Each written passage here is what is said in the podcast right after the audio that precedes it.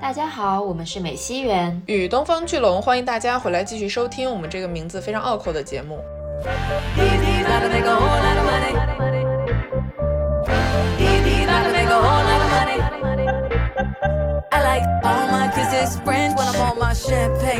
但与此同时，我又在想，其实我们现在说的很多的穿衣自由，都是建立在极强，甚至到了病态的身材管理上面的。哎，你说的太对了，穿衣自由只对身材好的人来讲是自由。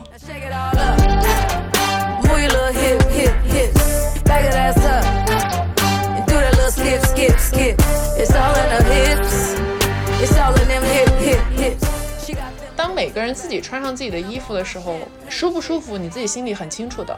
而且其实是很容易就展现出来，对别人一眼就能够看得出来你这个人自不自信、舒不舒服。是的。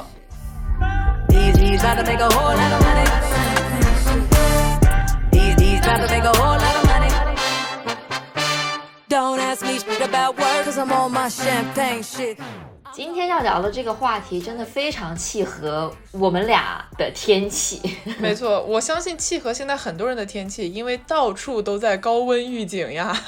啊，太热了，真的，而且是热到那种我已经没有什么勇气出门了这种程度。嗯。在深圳这种亚热带地区，但凡下午坐在玻璃窗里面吹着空调，你往外一看，那个日光，你光看着它，你都觉得哦，我的眼睛，我的眼睛，对，所以完全没有办法出门，太热太热了。纽约这几天也特别热，而且就是热到就湿度非常高，让我一度感觉这不是深圳的天气吗？为什么会出现在纽约？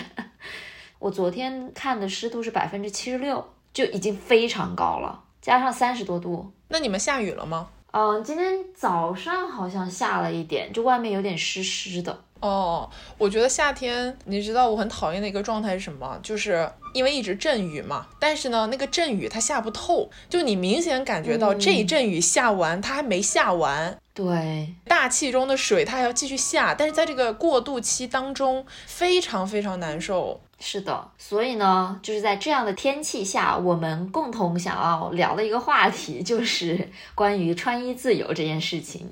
因为到了夏天，你的感受就是你真的很想光着身子就出门，但是你又不可以，是的，所以就要我们要穿什么样的衣服才可以既能够适应这样的天气，同时又打引号得体。这就是我们作为现代文明的都市人的一个很大的可悲之处，不能裸奔。而且说真的，裸奔有裸奔的坏处，因为你在外面出汗了之后，你会变得黏糊糊的。这个时候，如果你走进了一个有空调的室内，哇，我觉得可以不用再就裸奔这件事情花太多。对不起。好了，那让我们进入正题，好吧？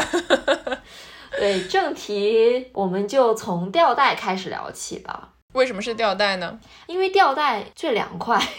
嗯。但是呢，我会发现我在不同的地方，就夏天穿衣的风格是很不一样的，而且是我在我没有意识的情况下，比如说，因为我前几天不是在国内待了很长一段时间嘛，然后呢，那个夏天，我现在回看我当时穿的一些衣服，就会意识到，哇，我当时穿的衣服跟我现在在纽约穿的衣服好不一样哦。来，你展开描述一下。就是在国内穿的衣服是比较乖巧懂事型的，就是绝对是穿 T 恤比较多，或者是那种你知道那种百褶裤啊，啊，我知道，非常宽大的百褶裤，虽然它呃很凉快，但是它主要还是遮了很多身体的皮肤的，嗯，可能更多的是那种或者是那种亚麻质的 MUJI 风格。日系风格的那种衣服哦，但是我现在看看我这几天穿的衣服，全部都是工装吊带啊，就是各种各样吊带。我我的那个衣柜里面一打开，白色的、黑色的、蓝色的吊带，全是吊带。对，然后以及牛仔裤、牛仔短裤、牛仔长裤啊，对，短裤、短裤哦。然后鞋子也不一样，就是在国内我可能穿的鞋子更多的是你知道那种绑带的，有点小坡跟的，或者就是人字拖。但是我在这边大部分全部都是平鞋，然后是那种就穿去户外运动的那种鞋，但是我会把它穿到比如上班啊之类的。简单来说，就是我现在的穿衣风格随便了很多，嗯，所以呢就引发了我的一些思考。就首先就是说，为什么我现在穿吊带能够比以前更加的自如，以及我的整体风格为啥变成了现在这种很随意的样子？我觉得这个是两个不同维度和层面的问题。对，我们先说随意的风格吧，因为我觉得这个可能跟主题不太搭嘎，所以快速的 pass。就是你有没有觉得疫情三年以来，其实很多人对衣着外表的这种看重程度都降低了？就我或者是我周围的一些朋友的情况是这个样子的。就以前大家可能出门会觉得哦，我出门了，所以我要有一个比较得体的装扮。这个得体的意思就是说比较靠近都市丽人那种装扮，一看上去就哇，很 urban，很飒，你知道吧？但是现在大他就谁管你啊？人这么多。大 T 恤、大短裤就出去了，就是有一种特别随意。我真的这三年完全不打扮了，就是对于外表的这种以前精致化的追求全部舍弃。对我来讲，这个事情跟疫情有很大关系，就因为它限制了很多我出门的机会，所以我就觉得很多事情无所谓了。嗯，我觉得这个可能对我来说更多的是一个是文化上面不同。就是你知道，在美国，大家穿的真的非常的随意，你基本上看不到精致的都市丽人的打扮，街上看到精致的都市丽人，基本上都是亚洲人。我懂，我懂，或者是一些非常你知道 TikTok 风格的呃美国女生，但是大部分都很随意，就甚至是你越随意越显得你好像很高级，就有点像是反其道而行的这种。嗯，然后另外一个，我觉得是随着年龄的增长，我真的不想穿紧身的东西。Yes，太难受了。没错，没错。嗯，对。然后我觉得，就回到你刚刚的第一个问题嘛，就是关于吊带的这个，我觉得是跟文化和地区有很大的关系，还有跟这个地区的文化是怎么看待大家的身体和表现有很大的关系的。是的，就比如说你，你会穿吊带吗？哦，我 every day 都在穿吊带，就是在或者说你除了在家以外，你出门，呃，我会，我会，我会穿吊带，呃，但是这个吊带的风格根据我要前往的场合或者是今天要做的事情会有所不同。比如说呢？比如说，我有一种很奇怪的迷思，就是如果我去一个相对正式一些，或者说他对着装有一定要求，或者是希望你精致一些的这种场合，我就会选择一些吊带来凸显这个精致性。它可能有一点展现你这种自信的魅力，我感觉一定程度上有这种感觉，因为有的时候你觉得你裸露的皮肤的面积跟你的自信程度是成正比的。嗯。这种是一个，另外一种就是特别随意的场合，比如说我要去一个很热的地方，然后我可能就会穿那种很休闲的吊带，比如说它是棉麻质的，或者是那种松搂搂的那种吊带，你知道吧？它也不怎么贴身，不修饰身材，它就是你往身上一套就完事儿了。嗯，那我可能穿的另外一个类型的吊带就是我刚刚说的工字工装背心。但是你穿的工装背心是不是会有一点，还是有一点紧身？哦，是的，是的，对吧？对。但是那种工装背心，哪怕紧身，因为裸露的地方够大，还是很凉快。哦，那也是。对，而且我觉得，就是这种工装背心是一个什么？是海妖后遗症。哦，对对，就是，或者说就以海妖为代表的这种运动风格的穿搭。啊，这一年就是我们会看到越来越多这样的风格嘛，再加上我们的审美也有变化，不再追求那种白又瘦，而是追求健康的，甚至是带有小麦肤色的运动型的、有肌肉的这种身材，它肯定是影响了我对于工装背心的这个喜爱吧。嗯，我可以理解。我可能觉得，如果我要穿工装背心，我就不如穿大 T 恤，就是对我来讲是这样啊。但是说回你刚才说，就是你啊去一些所谓要精致打扮的场合穿的那种吊带，是我觉得好像比较常见的，至少是在国内的这个环境下。因为我有在我们说到这个选题之后，我就在想，我就在回忆说，OK，我们一般在银幕上面，或者是在商场里面，或者淘宝上面看到了吊带，大部分是什么样子的？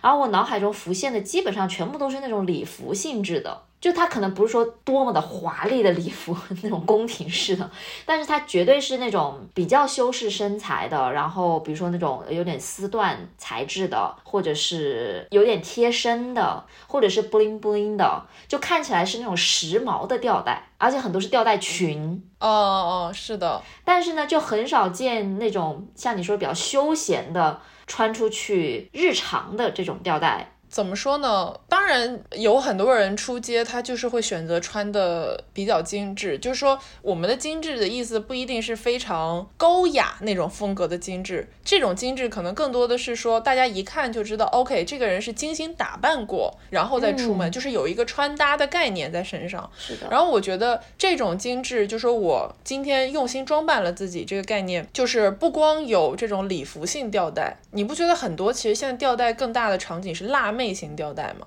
就是说我可能这个吊带的款式仍然是很运动，或者说很宽松，但是我是比如说露了一截腰线，或者说我是露了整个背，就是它很辣，嗯嗯嗯，会有这种感觉。然后我我有很多这种辣妹吊带背心，就是吊带背心，我先把它归为一类，因为有些不一定是吊带嘛，它可能只是无袖的那种设计。对，但是我穿这种衣服出门的时候，这一天一定是我出门有个很明确的概念，就是我今天要来 slay 了，我才会穿这种吊带出门。而且一个很现实的问题，对于我来说是，这种衣服大家一看哦，觉得很漂亮，很好看，但是大概率因为你要裸露，很多时候是你的胃到肚子这一部分的叫什么身材曲线，或者是你可能就穿的很贴身嘛。非常现实的，就是虽然我知道我们不应该身材焦虑，但是我穿这种衣服出门就会吃的很少，你知道吧？你有一种压力，就你现在在展示自己的一个身材的部分，嗯，然后你知道你一旦出门，你无论如何作为一个女性，一定是被审视的这种状态，对，所以你就会不能放开了吃。我觉得我现在已经跨过了那个阶段，就是我也有很多像你形容的这种辣妹背心吧。有些是露到肚脐眼啊，这这种的，但我现在已经不是很 care 了，而且我有时候不会穿 bra，哦，就已经非常的看得开了，因为你在大街上面看到大家不会精心打扮自己的背心，就大家真的非常随意，就不会给你这种身材焦虑。就比如说你，我们心目中很多那种辣妹吊带背心是像 K-pop 这样子的嘛，嗯，就是前凸后翘，然后这个紧身的，然后显得胸型很漂亮。但是我在街上看到的大部分都是你可能胸就不是说特别的挺，它可能就是有点平的。然后呢，你肚子又会往前，又有小肚子，整个起来它那个那个线条它不是一个 S 型的，它就是一个平板型，或者甚至是各种各样的形状都有。对，但这个其实才是人类真正身材，没错，对对对，人类正常的身材。就是人是不可能生出 S 型的身材的，S 型身材的人都在非常努力的保持自己的身材。对对，然后这个其实又涉及到我另外一个想要聊的点，就是关于胸大胸小的问题，跟穿吊带也很有关系。就你有会不会有这种感觉？呃，胸小的人穿吊带或者是背心。更加容易出现的是一种你知道时髦感、slay 全场辣妹或者是高级的这种感觉。但如果是胸大的人穿吊带，就非常容易显身材嘛。然后呢，就很容易遭到一些非议。比如说前几年那个热依扎不是在机场，她就是穿了一个吊带，然后被就是在网上引起了特别大的争议嘛。是的，因为她的她胸很漂亮，然后呢，她穿吊带就非常自然的露了乳沟。然后就有很多的人去批评他，说这样子穿很不得体，就你不应该裸露自己的身材。嗯，但是如果你想象一下，如果他是一个瘦子，他的胸很小，他可能没有露乳沟，可能就不会遭遇到这么多的非议。我觉得这个是一个很现实的问题，就是很多胸大一些的朋友在平时穿衣服的时候会面临很多困扰，对，而这困扰是不必要的困扰，就是同样的一个设计的衣服，可能胸部小一点的朋友在穿起来的时候就是正常的衣服，胸大的朋友就要考虑说别人会怎么看待我，他就是正常的会露出一些身材的曲线，你知道这是人家的身材嘛，对吧？是的呀，所以我觉得这个是很实在的一个问题。而这个其实就回到了一个很本质的点，就是在于说，我们不管是大胸还是小胸，你只要做一个女人，你走出街的那个瞬间，你就是被别人观赏和审视的。没错，我觉得这个是核心问题，因为你规避不了这个正在发生、无时无刻都在发生的事实，所以大家才会有这么多困扰。就像你刚刚说，你穿吊带出门，你都不会贴胸贴嘛之类的。对我来讲，如果我要穿吊带，就如果这个吊带是比如说稍微贴身的或者怎么样，我一定会贴胸贴的。嗯。这个让我觉得非常的困扰。就是我本来是为了追求凉快，我穿了吊带，嗯，但是胸贴这个东西 本来就是很闷的嘛，对，它是一个胶布嘛，胶嘛，把你的胸贴上嘛，你想想看。但是你如果不贴胸贴，你出去了之后，假如你走在路上，然后你很正常的露点了，别人就会觉得哇，这个人他一定是不是一个正经女性，你知道吧？这个就是回到了我们说的环境的问题。嗯，你如果生活在深圳，你也会贴胸贴。没错，我就是因为我当时在深圳的时候，我肯定穿的就是比较严实的，即使大热天三十八度、四十度，对吧？还是该遮的遮，该贴的贴。是的，所以我觉得这个就很非常悖论嘛。明明你是为了追求一个更加舒适的穿衣体验，但是你为了这个舒适的穿衣体验，又不得已的要去做很多附加的功课。对，那你刚刚提到一个就是被凝视这个事情，我也觉得很有意思。就是在什么样的场合下你会被凝视，或者说什么样的场合会被凝视的更多？就当然了，我们一出门肯定都会被人家看，这各位女性一定都有相同的经历或者相似的经历吧。但是我就在想，比如说我们去海滩、去海边的时候，大家都会穿泳衣。就现在大家都已经默认说，在海滩要穿泳衣这件事情了，肯定会露暴露一些身材。对呀，不然穿长袖长裤吗？都是沙子。但是你想想，我们在海滩穿的衣服，要么就是会露背露胸，要么就是直接是比基尼了嘛。但是你会觉得在海边穿比基尼是没有问题的，但是你一回到室内，你如果穿了一个比基尼，或者是就是穿了一个呃比较短的吊带型的这种上衣，就会被认为是不得体。就这个点，我觉得很微妙，就是为什么明明大家看的东西都是一样的，对吧？这个应该是跟场合有一些关系。我感觉在海滩穿比基尼就有点像是海滩的一个 dress code。呃，当然不是说必须要穿比基尼，但就是说你可以在这个场合下，虽然非常随意的穿泳衣，然后泳衣会有各种剪裁和设计嘛。但是这个 dress code 一旦离开了海滩，它就不复存在了。那为什么会有这样的一个 dress code 呢？就我可以理解，比如说你要去听一个演唱会，你最好不要穿成像比基尼这样子去。这种我可以理解，但是就是那种在公交车上，你就出门，白天很热的时候出门，如果你穿的比较少的话，还是会被人指指点点。就是我忘了是什么时候，反正某个新闻就类似于说啊，呃，经常看到有有人穿着不太得体的这种打引号不太得体的。吊带，然后呢，就是父母吧，反正就跟小孩说，就让他不要看，这样把他眼睛遮住之类的，就很夸张的一个新闻了。嗯嗯。但你就能看到他背后的这种逻辑，就是说在公共场合好像不能够呃露出任何的肌肤，或者说不能露出大片的肌肤。这个事情，尤其是当你考虑到在公众场合有这么多男人会把自己的衣服 撩到胸部，就是 不这种双标是哪来的？对，我觉得，因为我们真的大家都受够了那种 穿着衣服，然后就突然之间把衣服从肚子上撩到胸部的那种男人。这个也很不得体嘛，但是很多人在做这个事情的时候，就会有一种哦，那大家都是这个样子的，就或者说可能中年或是你知道公园遛弯的很多老爷爷，他们就是会很习惯性的就把衣服这样做了，你就会觉得哦，这是一个默认的行为，虽然我不想看，但是他们可以做。然后我觉得这个事情对于女性穿这种比基尼也好，或者说吊带等等一系列相对比较暴露肌肤面积的衣服，正好是反过来的，因为这个默认的前提是说你。你肯定是会被凝视的。如果你因为自己穿了一个什么衣服而遭遇了一些不幸，就比如说，如果有人对你动手动脚等等，那一定是因为你穿的这个衣服的问题。就是因为你首先已经是一个客体，所以呢，你自己要为自己的穿搭负起责任来。我觉得是有这样一种非常不公平的潜台词、潜含义在里面的。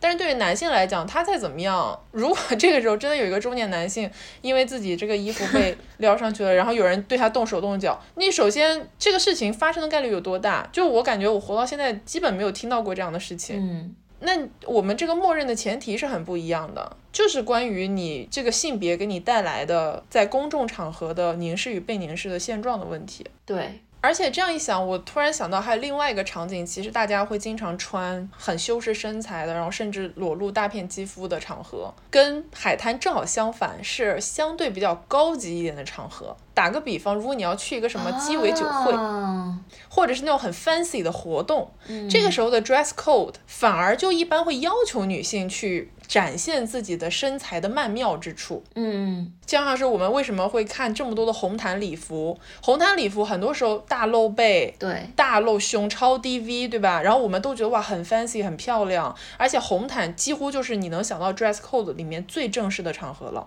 它是一个级与级的关系，因为我觉得这个是我突然想到的理论，可能完全不成立，但是我说出来你听一下，就是联想到刚刚那种，就你是被凝视的这个关系。红毯是一个女性被凝视，但是几乎处于人身安全最安全的这种状态的一个场合。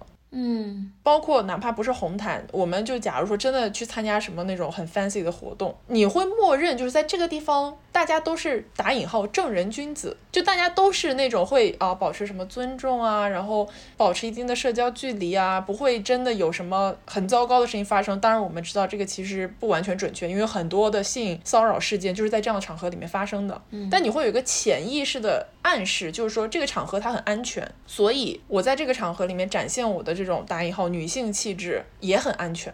就是这个蛮有趣的，你说的这个点。我有另外一个想法，你听听看哈。嗯可能跟你那个有点相反，就是我觉得在这样的场合里面，dress code 是要穿吊带和这种性感的，嗯、展现身材的衣服的原因是在于，恰恰是在于在这样的场合，女性更加是一个被凝视的状态，她更加是需要变成一个好看的一个客体。在这样的场合里面，不一定现在是这样，但是在过去，比如说这种舞会上面、高级的餐厅里面，女性是作为花瓶的存在出现的。你作为花瓶，你要做的事情就是要展露自己的身材，你就是要变得漂亮。我觉得你这个说法也很有道理，但是你有没有发现，这个展现自己的身材这件事情是一个很典型的，我觉得说双刃剑可能不是很恰当，说一体两面更恰当一些吧。就是它一定是作为要求女性展现女性气质 这个诉求而被发明出来的一个需求。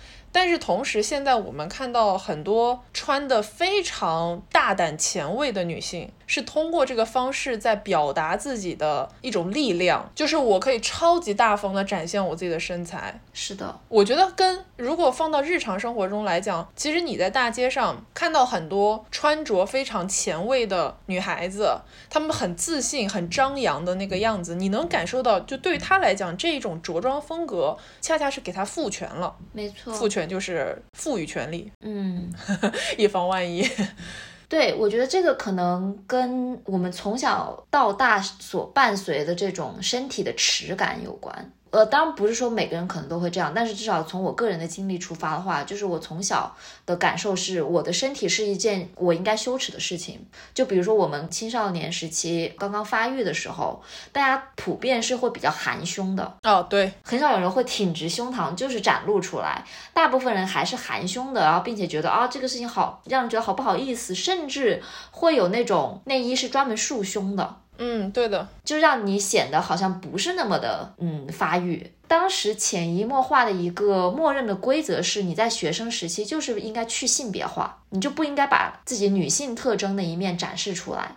然后这个我觉得跟就后来大家都知道，我们读了《艳女》之后，就是关于圣女和娼妓的这个对立，给我解答了这个疑惑。就是因为在大家的眼中，学生呀、校园呀这种场合，你会认为这个女性都是一个纯洁的一个象征，那她绝对不能够跟所谓的荡妇挂上钩。那荡妇是什么呢？荡妇就是你知道能够看到她女性身材的，她能够展现自己的身体的这么一个一个形象。嗯，所以就有一种，当你一旦展现自己的身体的话，你就好像会被默认划到荡妇的那个区域里面去，而不再纯洁，不再是一个神圣而不可侵犯的女性。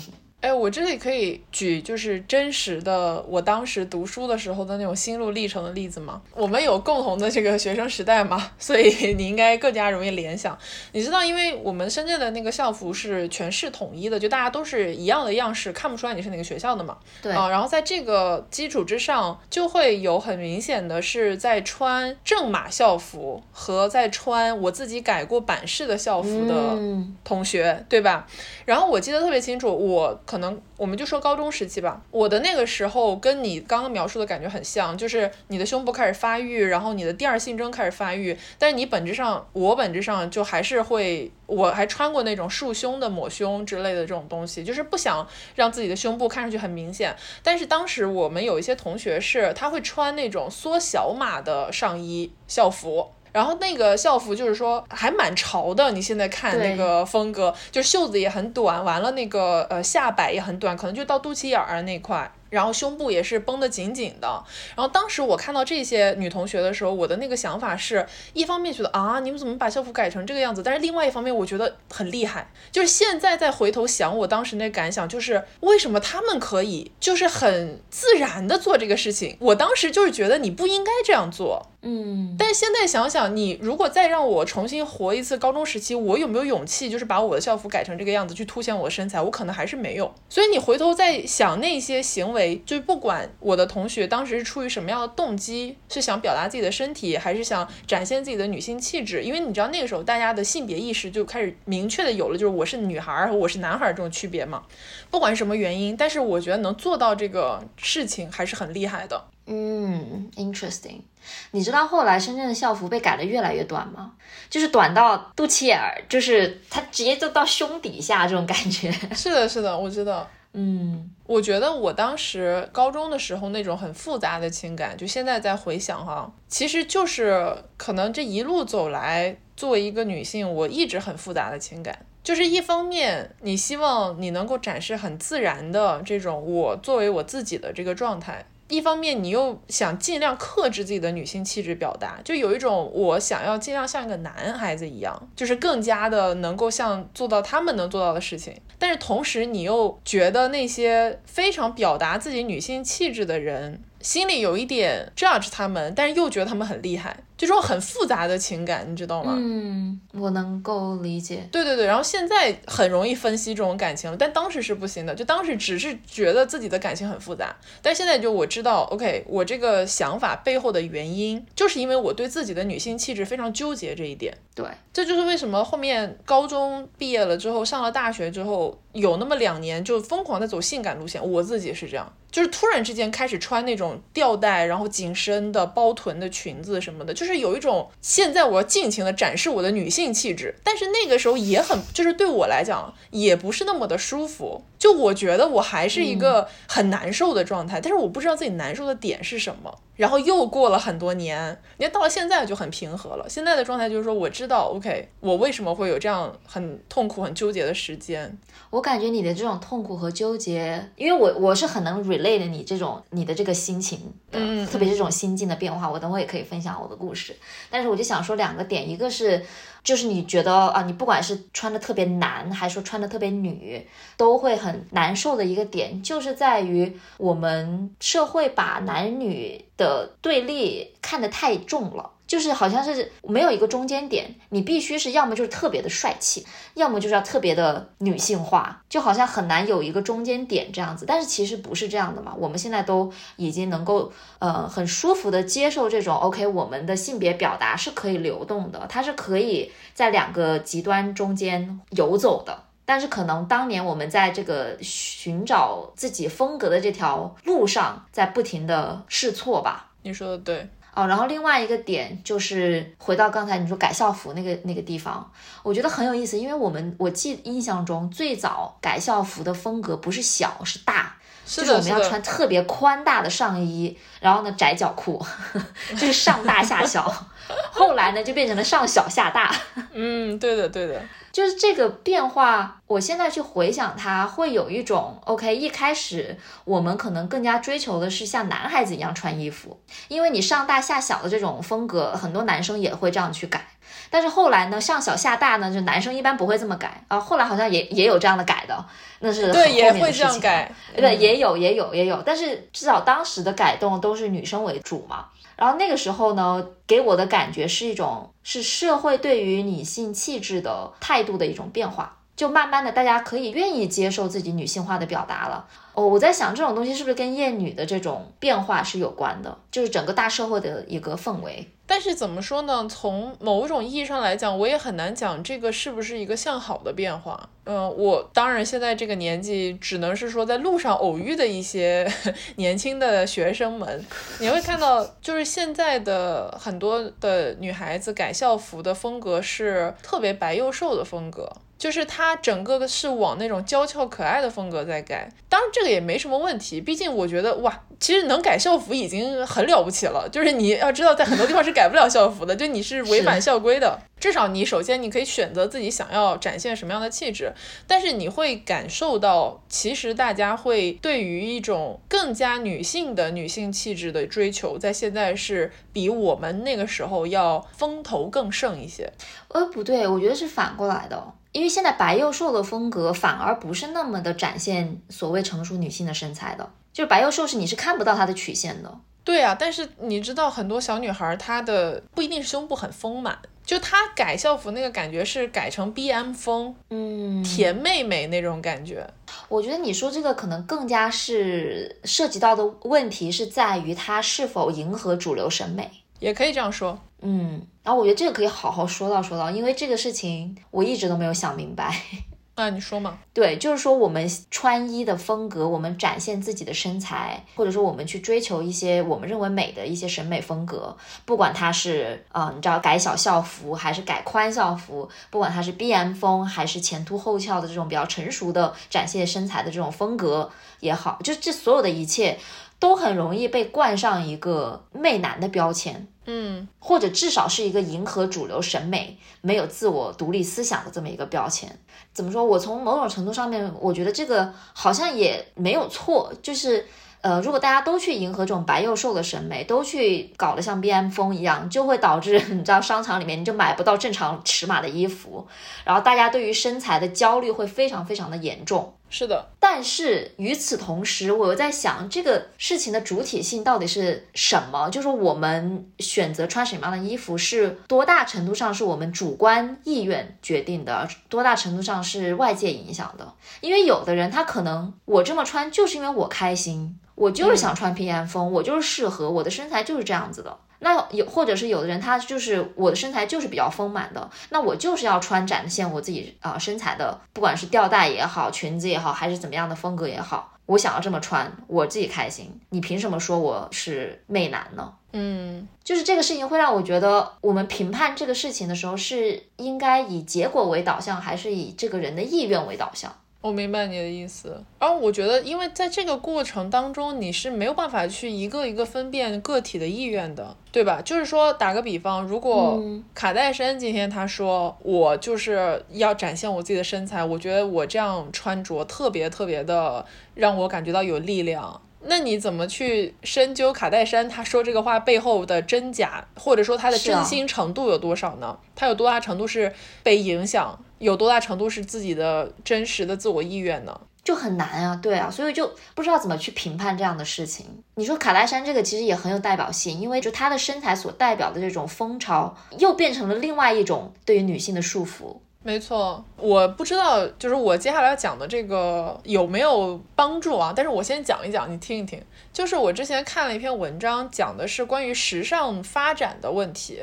就是说，我们都讲时尚它是一个圈嘛，就是很多以前流行的东西现在又回来了，比如说像二十一世纪初的那个叫什么啊 Y two K 这种风格，对吧？现在又流行回来了。然后呢，那篇文章大概就是剖析了一下时尚轮回的这个逻辑。他的意思是说，基本上女性时尚，我们讲的是，呃，是在两种维度之间反复横跳。第一种看待它的方式是极简和极繁，就是当很现在很流行，比如什么很复古的、花哨的、华丽的，像 Y2K 就是极繁的一种风格嘛。流行了一段时间之后，慢慢的就会被极简的风潮冲淡，就像是世纪初流行的，后面就被我们之前说的那种北欧的性冷淡风、黑白灰这种风格冲淡了，然后现在。极繁风又回来了嘛？这是一种看待的方式。第二种方式就是女性气质展现的方式，基本上就是在超级有曲线的女人味，强调身材和超级没有曲线的直筒式剪裁，去除女性风格，走向中性气质两种当中反复横跳。那个文章大概的逻辑就是说，时尚至少这五六十年以来是没有逃脱这个圈的，以大概十年左右为单位，这样一直反复。卡戴珊走红，或者卡戴珊引领这个全球的女性审美或者女性穿搭，甚至是女性整容风潮，你知道什么丰厚的嘴唇啊之类这种，基本上就是上一个十年的事情嘛。嗯，然后在他之前，可能走的就是相对比较冷淡一点的，或者说更加暗黑一点的这种风格。然后你就是会看到他一直在轮回。嗯，但是在这一点上来讲，如果我们按照这个文章分析的逻辑来看待他的话，它是一个你逃不出去的圈儿。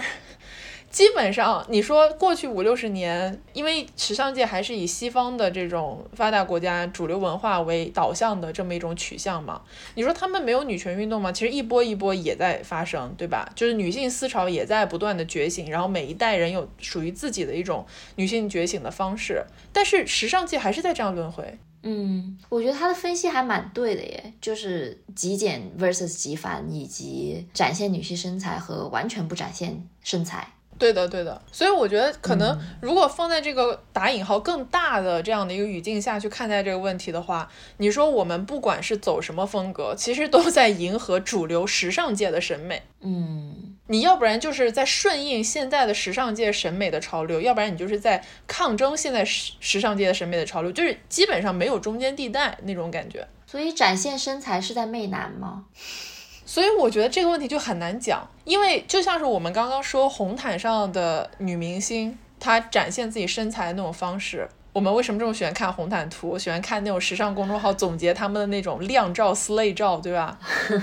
你会发现，其实很多时候非常性感的也有穿的超超级好的，非常中性的也有穿的超级好的。那你说非常性感的那一类，他就对于他自己来讲，他展现出来那个气质来讲，看上去并不十分媚男，对吧？那你说这个事情你怎么去评价呢？那如果我们就是说展现以展现身材为这个嗯标准来判定媚男行为的话，那我现在穿一个非常中性风格的衣服，那我是不是在向男性气质靠拢呢？从另外一个角度来讲，嗯，你说这点是挺对的。那我是不是仍然没有办法逃脱这个这个困境？对，就反正你不管怎么穿，都会被诟病 是要么是艳女，要么就是媚男。是的，是的。对，我觉得这个点之前可能我还会呃非常的纠结，但是自从张春老师 来我们做艳女那期之后，我觉得其实他当时讲的那个逻辑跟我们现在讨论的事情逻辑也许是相通的，就是因为我们整个大环境，这个世界是一个超级厌女的世界，然后在这个世界里面，你不管做什么都逃脱不了。我哪怕作为女性也厌女的这个非常可悲的事实。嗯哼，那既然这个世界是以一个厌女为前提在运行的世界，那其实你不管怎么做，你都很难不落入这个圈套当中。与其说去非常分门别类的去区分她穿这个深 V V 到什么程度是媚男 这种话题，我觉得不如去讨论说，打个比方，时尚界为什么一直这样轮回？因为它的潮流是，它不是就突然之间有一个国王说，哦，我们现在要开始就走这个卡戴珊风格了。它是很多人不同的思想汇聚在一起推动了这个潮流嘛？我觉得这种问题应该更有探讨性吧。就这个背景、这个环境为什么会变成这个样子？呀，是的。但其实如果你去看时尚界啊，大部分的走秀的模特或者是硬照里面的模特，还是以平板身材为主。哦，那是的。就这个是瘦到纸片，比纸片还要薄。我可以说，我曾经好多年前有幸见过一次刘雯。那刘雯当然已经是我们非常顶尖的，对，超级模特。刘雯本人就是瘦到真的是一片纸，一片柳叶。天呐，我们看照片就会感觉到，哇，刘雯已经非常非常瘦了。你看到现实，真的会惊呆了那种程度。就我们一直都批评时尚界，尤其是 high fashion，他们非常的对于人类身材的追求病态化，因为这个不是一个人正常的生活状态下面能够培养出来的身材。没错，但是我们会觉得它是正常的。我们有没有想过，为什么模特的身材都是这种一片纸、一片柳叶的身材呢？按照大张伟的话说，就是因为时尚界的男的都不喜欢女的。当然这个是玩笑话了，但是呃，我有看过这个问题，就我专门去了解说为什么模特的身材都是这么平这么板。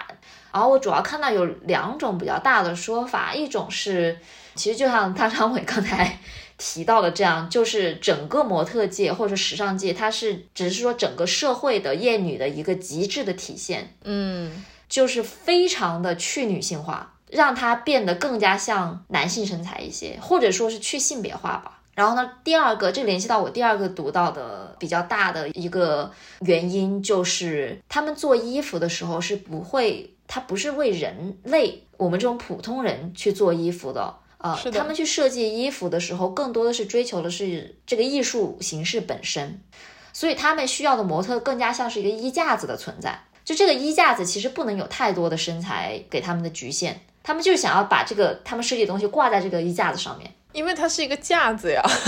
对，它是一个物品。我们为什么叫它纸片人？因为他们在画图的时候就是从纸片开始的嘛，就是画在纸上。我有去看一些那种时尚的设计师那种展览什么的，你去看那些设计师的草图，真的都超级好看。就他们的身材全部都是倒三角，或者是呃特别有棱角的身材，但是这种身材是不可能出现在真正的人类身上的。所以呢，他们找的模特就是尽可能的贴合这种纸片型的，没有什么肉的骨架式的身材。你说的没错，因为我之前看到过那些时尚设计师的手稿，他们就不管说其他部位如何吧，那个腰都是盈盈一握。哦，是的，有的时候会看到一些大家说女明星的腰围或者一些模特的腰围，你会觉得非常不可思议，因为我感觉我的头围都比他们的 腰围大，这个是这个是实在话。但是对，说到这里，我觉得现在追求这个极致的窄腰也是一个潮流吧，因为很多人现在会衡量辣妹的一个标准是她的腰臀比，嗯，就是腰越细，这个效果就越好嘛。所以啊，就是虽然我们刚才说了这么多，就是支持大家应该去穿衣自由，应该去你知道穿吊带、穿舒服，就是展现自己身材是没有错的。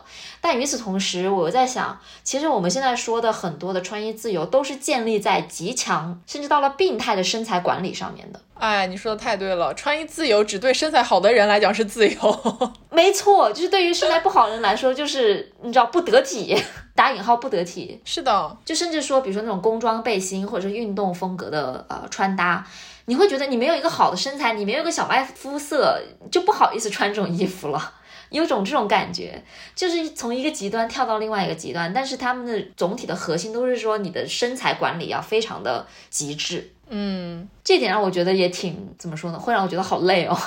是的，很疲惫。我感觉最疲惫的时候就是每次看到，你知道韩国有很多的女团嘛，偶像。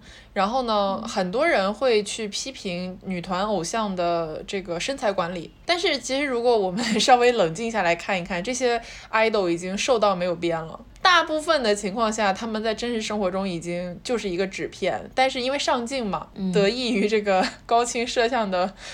东西，大家的毛孔，大家的身材，就是完全没有任何可以隐藏的地方。经常会看到说，女偶像她为了维持自己的身材，她可能一天就吃一点点蔬菜，一点点干粮，然后也不吃别的了。但是哪怕是这样的一个情况，大家还是会觉得说，哦，你不够瘦，或者说你不够能够撑得起来那些呃你要穿的衣服。但这个就是我觉得很契合我们今天说的主题的一个点，就是因为我觉得他们是反过来被衣服绑架了。嗯，就是与其说是要先有一个好身材才能穿上好衣服，不如说是因为现在大家市场上只设计特定尺寸或者是特定款式的衣服，导致如果你没有这样的身材，你就根本穿不进去，或者说你穿进去之后效果不够其他更瘦的人那么好。但是那些衣服本身就不是给人穿的。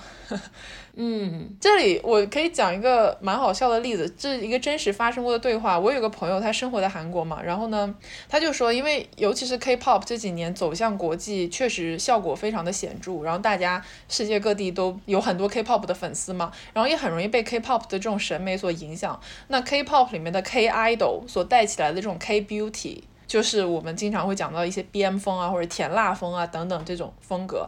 那你看他们的打歌服，就是很短的上衣、很短的裙子或者是裤子，然后一定要露腰，腰一定是一点点赘肉都没有的那种程度。然后后来就导致影响到我们现实生活中买衣服嘛。然后呢，我这个朋友他就说他在首尔逛这种服装店，你走过去看，就衣服挂在那个衣架上面，就是胖一点的狗都塞不进去，不要说是人了，根本没有能穿的衣服，就是大型犬都穿不进去。天哪！所以你就可以想见，它我们不是一直说我们的传媒会引导我们现实生活中的取向嘛？就像是前段时间那个沸沸扬的事情，有一个女明星，大陆的女明星，她就是已经超级无敌瘦了，在淘宝上买衣服，卖的是 M 码还是她穿不进去？她是一个女明星，哎，哇哦！你想象一下，因为女明星的身材管理已经是非常非常极致的了。对啊，所以我觉得我们现在的情况就是不是人在穿衣服，是衣服在穿人。是的，哦，你知道我提想到，我之前看到一个男的 UP 主，他就说最近的男装也是设就设计的越来越小，然后他就买了一些大码 M 码的衣服穿上，然后变得就是超级像那个 潘若迪。你知道潘若迪是谁吗？不知道，但是我先笑了再说。没有，潘若迪就是一个呃，以前经常上《康熙来了》的一个台湾艺人，他。搞很多健身类的那种视频或者是工作吧，就他他穿的衣服就是那种特别紧的，嗯，你知道要展露自己肌肉的健身健美身材，对对对，反正就那个视频很好笑，因为那个男的他也不是说搞健身的，就是一个普通的男的，嗯。哦，对你刚才说到那个 K-pop 明星身上不能有一点赘肉，特别是腰部不能有赘肉这件事情，我也觉得特别的离谱。就是人就是会有赘肉的呀，或者说人你不管怎么样，你就人的腹部一定会有脂肪，一定会有褶皱的部分。没错，就哪怕是你一张皮，你坐下来，它也会有褶。哇，你说的太对了，我这时候有一个亲身的案例可以分享。你知道，就是我。嗯。有一些裙子是非常修身的，然后呢，经常性的，如果我不得已要穿上这个裙子的时候，那么首先我必须要空腹状态，就是我的小腹是扁平的状态，我才能穿得进去。那其次就是我会悲哀的发现，哪怕我穿进了这个裙子，我也坐不下来，嗯，因为它的腰是没有一丝空间让我坐下来的。就不要说什么我坐下来会折起来，就是根本坐不动。就这个衣服像是一个紧箍咒一样，把我牢牢的困在了只能站立的这个情况之下。然后在这一点上面来讲，你说我穿这个衣服吧，我穿上之后是不是自我感觉非常好？那也是的吧。但是呢，同时你又觉得我这个算什么穿衣自由啊？这跟穿衣自由没有任何的关系。我穿上这个东西，我一点都不自由，我连行动的自由都没有了。对，所以我觉得说到底，穿衣自由这个东西最重要的还是舒适，就自己要舒适，因为你只有舒适了，你才能够自信放光芒。而且我觉得，呃，我看一个人，他不管走什么样的风格，他穿衣服，呃，他最美的样子，最 slay 的样子，就是他最自信的那个样子。哎，我觉得你这个说的很对。我以前啊，为什么相对来讲没有这么经常穿宽松的衣服？我以前是个精致的都市丽人呢。啊，是的，我记得，是的。是因为我觉得，如果我不穿的这么打扮，我就出门的时候觉得好像嗯不是很自信，就那种感觉是，就我希望我每天都是一百分出门。但为什么现在我能超级随意的穿一些超级宽松的衣服出门？是因为我深刻的知道，我今天穿什么肥 T 恤大短裤，我也是这条街最靓的仔。可以，你是，你就是。是的，而且我一天到晚都穿人字拖，或者是拖鞋，或者是反正就是不穿袜子的那种鞋出门，凉鞋。嗯，哎，说到这个，我这个能算穿衣自由吗？就是鞋这个问题啊，疫情三年，大家出门的时间都变少了嘛，我的脚啊变大了，就是他现在已经穿不了我以前尺码的鞋了。对对对，我的脚。以前在干嘛？裹小脚吗？为什么脚会变大？就是以前你的那个一直穿包裹型的鞋，不管是皮鞋、高跟鞋还是球鞋，但它是包裹型的嘛。但是因为这些年你出门的时候不想穿的这么复杂，所以穿的永远都是拖鞋、凉鞋这种不包裹型的。所以我的脚现在彻底自由了，放飞自我了。我的脚已经就它不能包裹了，你明白吧？嗯，这个算啊，当然算穿衣自由啊。哦，那就好。什么叫？不要被穿衣自由这四个字绑架了。因为我想，因为刚刚说到康熙，我就想到以前康熙会做很多那种美鞋大赏嘛，嗯，然后那个时候的美鞋全部都是清一色的高跟鞋，而且是没有防水台的，就细跟的高跟鞋，十厘米、八厘米，就特别特别难穿的那种。就是那个红鞋底嘛，女人一生一定要有一双红鞋底的鞋。哦，对对对对对，当年 很流行的这个 广告语。现在谁在乎啊？对，现在已经没有人在乎。现在最流行的鞋子全部都是那种一脚蹬。对，我觉得这个趋势是好的，大家加油，可以继续这样子一脚蹬。是的。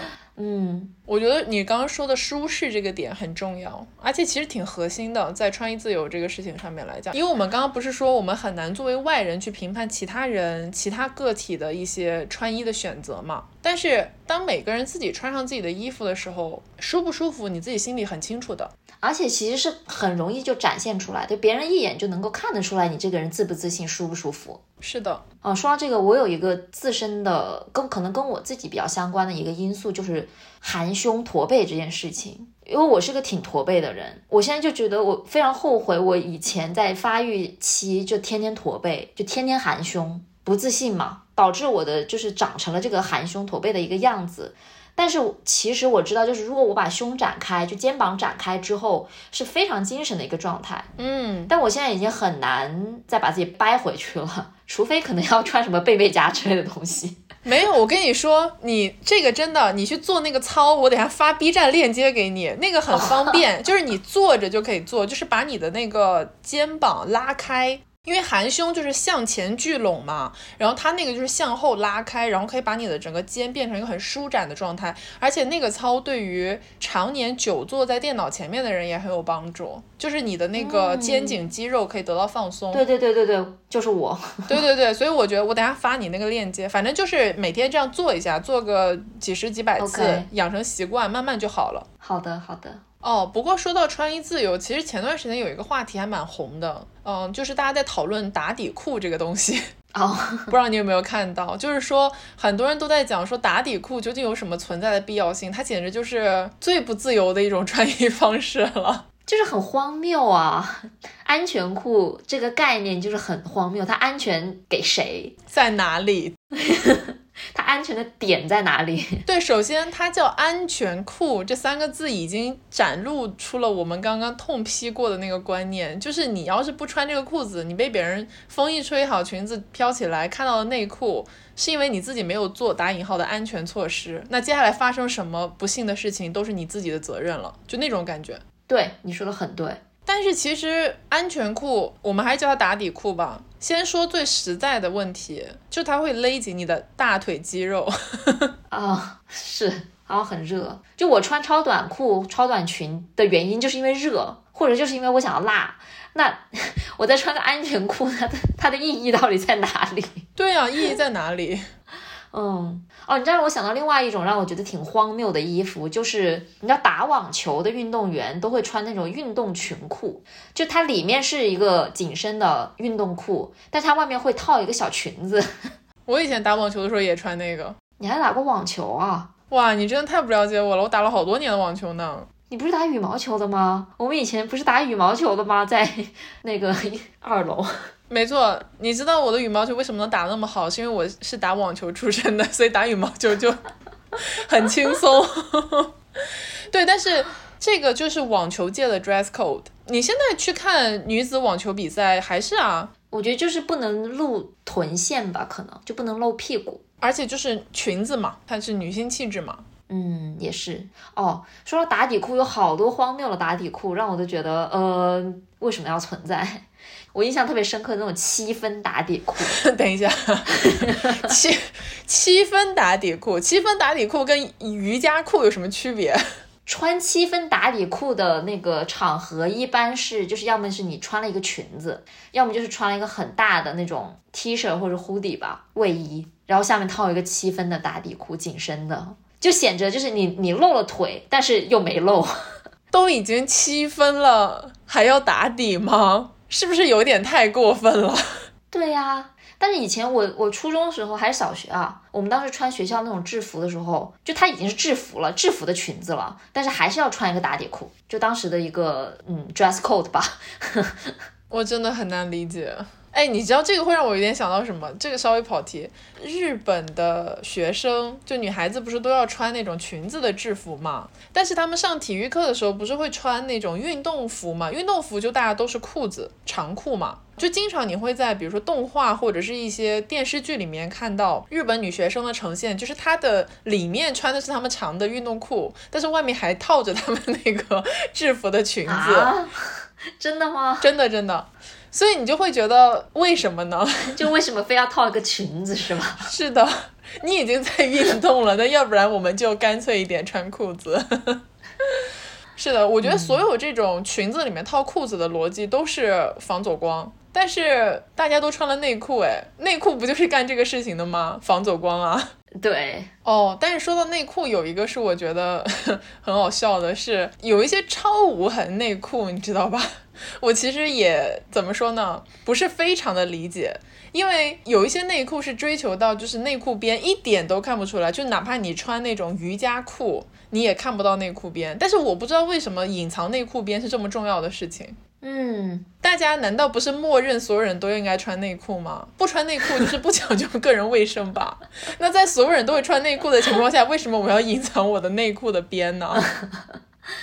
我觉得可能是为了不显臀线，但是不对啊，瑜伽裤已经很显臀型了。对啊，嗯，尤其是在我看那种欧美明星街拍的时候，这个困惑是特别明确的，因为他们经常会被拍到去健身房嘛，那他们就会穿那种瑜伽裤，但是你是看不到任何内裤痕迹的，很多明星就会让我觉得为什么呢？Interesting，我也不知道，可能就觉得底裤不得体、不雅观。哎，但是真的，我觉得穿底裤是人的基本礼仪吧，是，就是，但是你好像觉得它露出来就不太好，但是其实你已经就是穿瑜伽裤这种紧身的裤子的时候，已经露出了你的臀部了。对呀，就那种好像遮了，但其实也没遮的一个效果。啊，这种裤子，我觉得刚才说的什么安全裤啦，呃，无痕内裤、打底裤这些东西，全部都是属于那种废话衣服，就是它 是的 存在，但是好像又没有必要存在。没错，就它为了一些完全没有必要的原因而被持续不断的生产着。是的，哦，另外一个我觉得很荒谬的衣服就是那种内搭的衬裙呢。就它有点像是睡衣的样子，但它其实呢，就是穿在那种更加大一点的裙子里面的一个衬裙。就你要穿穿两层裙子，没错。理论上来讲，衬裙历史上大家穿衬裙是因为那个是内衣嘛，就贴身的衣服，就你不能直接穿外面的衣服。但是我感觉现在很多时候穿衬裙的场合是你可能担心你外面的裙子稍微有点透。就是你是怕走光，然后你在里面穿一个内搭的衬裙，但是很热耶。哦，我我之前有买过那种裙子，是它是那种比较宽松的，像是亚麻材质的，就本身它存在的意义就是宽松、舒服、透气。但是呢，那个裙子里面又缝了一件衬裙 啊，就是它完全又抵消掉了所有亚麻带来的这种透气、舒适的特质。还有一个我觉得很没有存在必要的衣服是那种防晒的小外搭，你知道我说是 什么我知道防晒神器嘛。到了夏天，淘宝一搜全都是那种，它全套的，它不光是有外套，它有那个冰丝袖，然后有那个脸上，就是感觉像是 穿了那个一套之后可以去打劫银行，但那个就是为了防晒，就是因为大家有防晒的需求。OK，防晒我可以理解吧，暂且就是比如说你要外出，你要去爬山或者什么的，你要穿个防晒衣，我觉得非常能够理解，我也会穿有时候。但是我说的那种可能更多的是，比如说你在要穿一个礼服性质的衣服的时候，场合下你在外面要搭一件那种中分的白色或者是黑色的 搭的那个有点像坎肩一样的东西吧。你知道你知道我在说哪种？我知道你说的那个形态，但那个是为了防晒吗？我以为那个是为了就是不要露自己的前胸和后背。对，那个可能更多的是为了不要露皮肤，但它也会被称作是防晒外搭。哦，原来如此。对，你就先不说防晒的这个功效，就光说这种设计，就比如你里面是一个抹胸或者是吊带的礼服，然后你再穿一个小坎肩，这种设计是我一直以来很不解的。因为我觉得那个坎肩，它有什么存在的必要性？丢了吧。而且一般来说丢了它会更好看。啊，是的，因为坎肩很难做的非常漂亮。对啊，所以又回到我们刚刚说的话题，其实很多时候穿衣服露出来和不露出来，或者是你不管什么风格，最重要的是你这个人要自信。嗯，你说的对。所以真正的，其实我们说什么是穿衣自由，不应该说是展露身材才是穿衣自由，而是你舒适了、开心了、自信了那种才叫穿穿衣自由。是，我觉得自信这点很重要，但是自信这个东西是人内在培养的嘛，就是你要对自己的存在本身有了自信，你才能够自信的去穿衣服，而不是让衣服穿你，对吧？也许可以说，我们现在的情况正在往好的方向发展的一个点是，有的时候你走在街上，尤其是你去人群密度比较大的地方的时候，你其实会看到现在的女孩子、姑娘、女性们，大家穿的这种衣服的风格。是挺多元化的，嗯，就是虽然哈，你还是能看得出来潮流，比如说有很多人都在走甜辣酷妹这种风格，然后也有很多人在走非常前几年极简中性的这种风格，但是总的来讲，你去到一个场合，你会发现穿什么衣服的人都有。然后这一点我觉得还挺好的哦，而且我觉得还有一个蛮好的是，经常之间，比如说我们朋友啊，就是说啊，我最近买了一件衣服或者怎么样，然后我穿出来看一看怎么，但大家其实态度都很积极。那个积极的点就在于，不管你想要尝试什么风格，基本上都会有人很明确的表示，就说哎你喜欢，然后我觉得这个衣服很衬你，嗯，就不是因为你这个衣服本身有多好看多漂亮，而是因为你展现出了那种我穿这个衣服我很开心这个状态，然后大家能感受得到，嗯，所以这个状态就是好的状态。没错，我觉得有一个百花齐放的穿衣环境，对于一个人的舒适感和自信是非常有帮助的。是的，是的，是的，这个我百分之百同意。对呀，对呀。当你走在街上，发现啥身材的、穿什么样的衣服的人都有的时候，你会感到一种解放、自由的氛围。因为标准是多元化的。对，就是等于说就是没有标准。其实我觉得这样子就会是一个非常好的一个状态了。这样我们就可以吊带自由了。点一下题。没错，那如果大家有什么关于自己的穿衣自由的观点或者是感想想要说的话，欢迎大家在评论区给我们留言。没错，没错，或者是可以加入我们的听友群。